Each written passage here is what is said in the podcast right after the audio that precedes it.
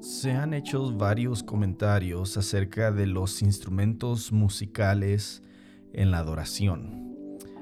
Algunas personas han llegado a decir que algunos instrumentos son del diablo y que otros instrumentos musicales son de Dios. Dicen que unos instrumentos son buenos y otros pues son malos. La doctora Pereira en el capítulo 4 de su libro Más que música, adoración, hace una pregunta clave acerca de los instrumentos musicales que es importante que nosotros profundicemos. La pregunta es, ¿cuál sería el criterio para seleccionar los instrumentos musicales para la adoración de acuerdo a la palabra de Dios? Bueno, revisemos el texto.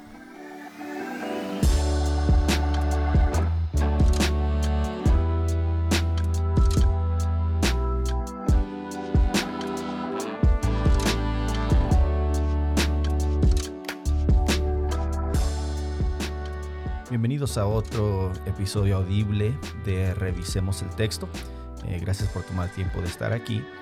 Eh, estamos continuando eh, con nuestra tercera parte de nuestra serie Música y Adoración, profundizando en la palabra de Dios y revisando el texto para establecer los principios bíblicos acerca de la música y la adoración.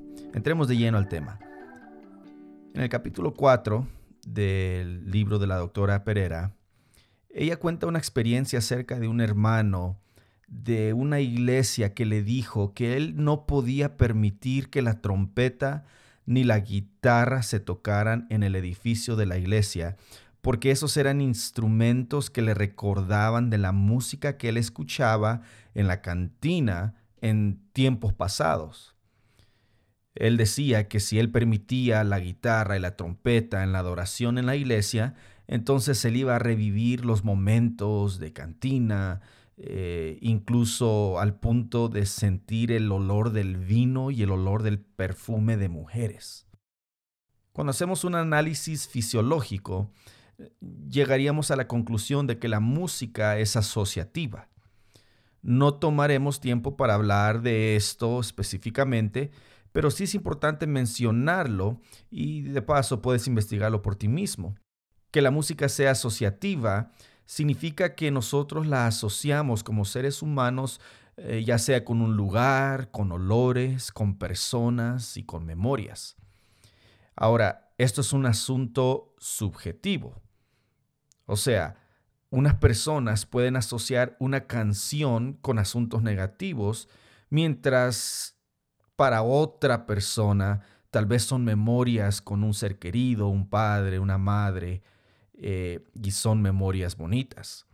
En fin, hablemos de los instrumentos y, para ver si en realidad en sí los instrumentos son malos, o sea, satánicos, o si los instrumentos son de Dios. Cuando nosotros revisamos el texto bíblico, podemos llegar a una conclusión concreta.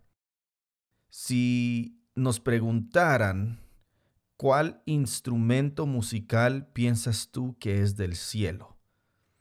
Ponte a pensar, ¿cuál instrumento tú crees que es un instrumento musical bíblico? ¿En qué instrumento estás pensando? Ponte a pensar un poquito. ¿Qué instrumento mencionarías? ¿Qué instrumento se te viene a la mente? Bueno, cuando a muchas personas eh, cristianas se les hace esta pregunta, se les viene a la mente el arpa. Apocalipsis capítulo 15, versículo 2 dice que los que han alcanzado victoria estaban con arpas.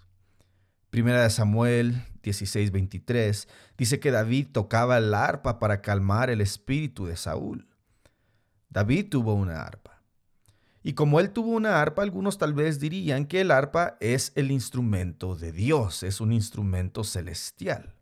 Pero cuando revisamos el texto bíblico, nos vamos a dar cuenta que también hay referencias bíblicas que no asocian el arpa con algo divino, sino al contrario.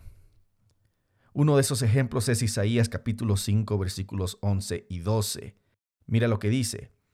Hay de los que se levantan de mañana para seguir la embriaguez, que se están hasta la noche, hasta que el vino los enciende, y en sus banquetes hay arpas, vihuelas, tamboriles, flautas y vino, y no miran la obra de Jehová, ni consideran la obra de sus manos. Fíjate que este instrumento musical, el arpa, era usado en Israel para los servicios de adoración. Pero al mismo tiempo encontramos referencias como la que acabamos de leer en Isaías, en donde se encuentra en el contexto de borracheras y de personas que no miran las obras de Dios. Revisemos otro texto, Isaías capítulo 23 versículos 15 y 16. Acontecerá en aquel día que Tiro será puesto en olvido por setenta años, como días de un rey. Después de los setenta años cantará Tiro canción como de ramera. Toma arpa y rodea la ciudad, oh ramera olvidada. Haz buena melodía, reitera la canción para que seas recordada. Aquí el arpa se asocia con prostitutas, lo que es una ramera. Ahora, el contexto nos muestra que obviamente está hablando metafóricamente. Pero la razón por la cual está esa asociación del arpa con prostitutas es porque encontramos raíz en las prácticas de aquellos tiempos. Los descubrimientos arqueológicos nos han mostrado que las sacerdotisas de los cultos egipcios usaban arpas. Claro, usaban el arpa para varios eventos, pero también para varios de sus cultos paganos. Al ver estas referencias del arpa en la palabra de Dios, podemos concluir lo siguiente. El instrumento en sí no es algo malo o bueno. Lo que realmente importa es cómo se usa ese instrumento. Un instrumento por sí solo no tiene poder moral no puede ser bueno o malo, pues no tiene conciencia. Es la forma en que se usa lo que produce el efecto, no el instrumento en sí solo. Si nadie toca el instrumento, pues no hace nada. Ahora, algunos concluyen que ciertos instrumentos fueron dedicados para adorar a dioses paganos o se usaron para el espiritismo en África o en otro lugar. Bueno, no sabes si alguna cosa que has comprado que hoy en día usas, que tal vez fue hecho en China, tal vez también haya sido dedicado a un dios pagano. O si la guitarra que usas o el piano de tu iglesia, o sea, no sabes tal vez toda la historia. Sin embargo, eso no afecta cuando tu mente, tu espíritu, tu alma están en conexión con el Dios del cielo, adorándolo de acuerdo a sus estatutos. ¿Por qué? Porque el instrumento está siendo usado correctamente. No tiene en sí el instrumento poderes mágicos. La adoración correcta es la que se hace en espíritu y en verdad, es lo que Jesús dijo en Juan capítulo 4. Ahora, ¿por qué no miramos el Salmo 150? Vamos a ver que son mencionados instrumentos musicales de toda clase.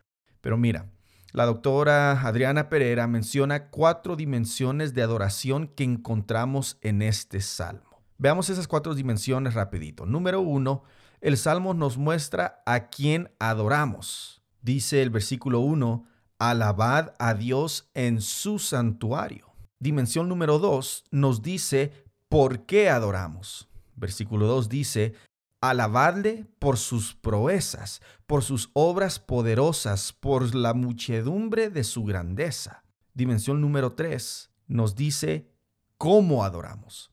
Y el cómo son tres versículos, del versículo 3 al 5. ¿Cómo le adoramos? pues se menciona que con toda clase de instrumentos, son de bocina, salterio, arpa, pandero, danza, cuerdas, flautas, címbalos resonantes, címbalos de júbilo. Y la cuarta dimensión es quiénes adoramos. El versículo 6 dice que todo lo que respira alabe a Jehová. Ahora, si nosotros revisamos el texto, dice en versículo 1 que adoremos a Dios en su santuario. Ya vimos que sí, es cierto que el santuario tenía divisiones y algunos instrumentos no entraban en ciertas partes del santuario. Pero como hemos visto en la primera parte de esta serie, acerca de la teología del santuario, hoy en día ya no hay santuario aquí en la tierra. El único santuario que existe es el santuario celestial en donde Jesús está intercediendo por ti y por mí. Por lo tanto, no hay razón de no poder usar todos los instrumentos para adorar a Dios. El Salmo 150 nos muestra el principio de que los instrumentos deben usarse para alabar a Dios. Si tú recuerdas cuando David traslada el arca y empieza a adorar, segunda de Samuel capítulo 6 versículo 5 dice, y David y toda la casa de Israel danzaban delante de Jehová con toda clase de instrumentos de madera de haya, con arpas, salterios, panderos, flautas y címbalos. Ese es segunda de Samuel capítulo 6 versículo 5 se mencionan ahí cinco instrumentos y de los cinco instrumentos, tres son de percusión, al cual pertenece hoy en día los tambores. Encontramos de todos estos instrumentos usados en cultos paganos también y en música secular. No podemos decir que estos instrumentos no se usaban en otros lugares porque los descubrimientos arqueológicos nos muestran que también otras culturas, otras naciones usaban de los mismos instrumentos para la adoración secular. Pero cuando vemos Salmo 150, vemos el principio de que el uso correcto del instrumento, poniéndose a trabajar el instrumento para alabar a Dios, es realmente lo que importa. Hoy en día nosotros escuchamos de ciertos instrumentos los cuales decimos ese no puede ser y este sí. Pero mira, déjame compartir estas palabras que se dijeron a finales del siglo XIX en Boston por un cristiano que estaba hablando acerca de un instrumento específico. Mira, mira lo que dijo. Alguien debe ponerse firme la iglesia debe ser un lugar de pureza y santidad, separado del mundo y su entretenimiento secular. ¿Cómo podría un buen cristiano darle la bienvenida a la casa del Señor a este instrumento mundano? ¿Sabes de cuál instrumento estaba hablando?